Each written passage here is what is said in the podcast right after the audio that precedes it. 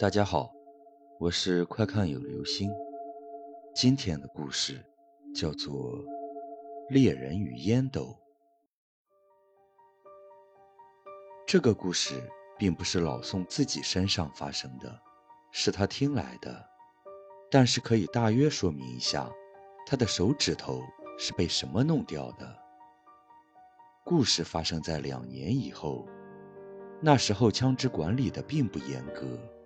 所以，某些村子还存在着很多火铳、汉阳造之类的火器。其实，这些火器称不上真正意义上的枪支，它们的射程不是太远，而且因为没有膛线的缘故，所以准确度也比较低。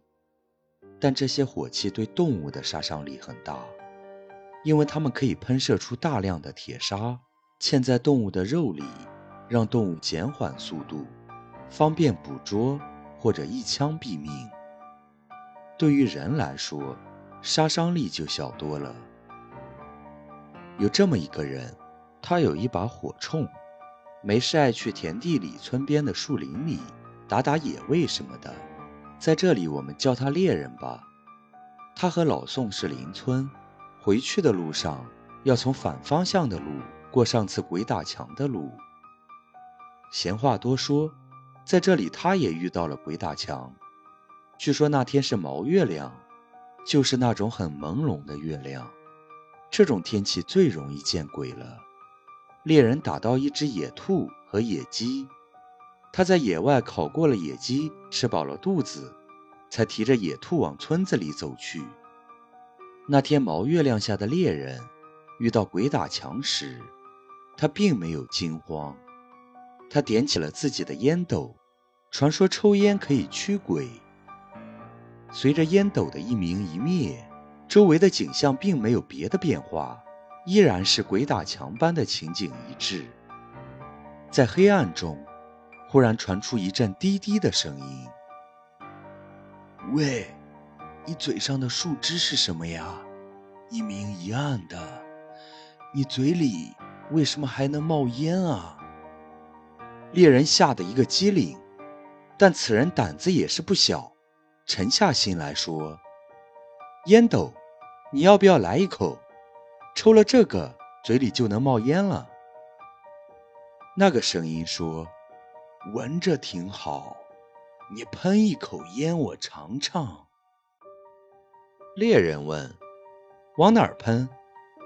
猎人其实就是想知道这个声音藏在哪里。如果实在没有办法了，还能奋力一搏，不至于死的冤枉。那声音回答道：“往天上喷。”猎人喷出了一大团烟雾，只见烟雾向着草丛深处的一个地方，远远地飘了过去。那个地方有一个大洞，猎人看到了烟缓缓地飘进了洞口。虽然烟扩散了不少。但是依然能看得清楚，是洞里有东西。你怎么跟过来了？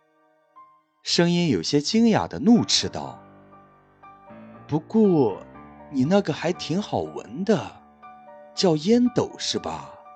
来，给我抽一口。猎人愣了愣，说道：“我还有更好抽的，我背后背的这个叫烟枪，这个才好抽呢。”你试试。那声音笑了笑，笑声中透出了阴惨惨的感觉。猎人有些后悔了，他害怕这个脏东西认识火虫。那声音的笑声停止了。好，好，好，算你有孝心。一会儿我要是抽舒服了，就放你走。猎人不敢迟疑。连忙装填火药，放进铁砂。这次他装填了多于平时的火药，他就等着这个东西叼在嘴上，不管是什么，都要拼一把。放他走之类的话，他想也不敢想。这个鬼，你骗鬼呢？装填完毕后，猎人慢慢的把枪筒伸进了洞中，说：“你可咬住了，别松口，否则就不好抽了。”我现在点火，点着火，你听见声音在吸，听到没？洞中声音闷哼一声，显然在咬着什么东西。猎人不放心，把火铳往外使了下劲儿，感到确实被什么东西咬住了，于是点燃了引线。只听“砰”的一声，火铳响了。猎人往洞中轻声问道：“上仙，好抽不？”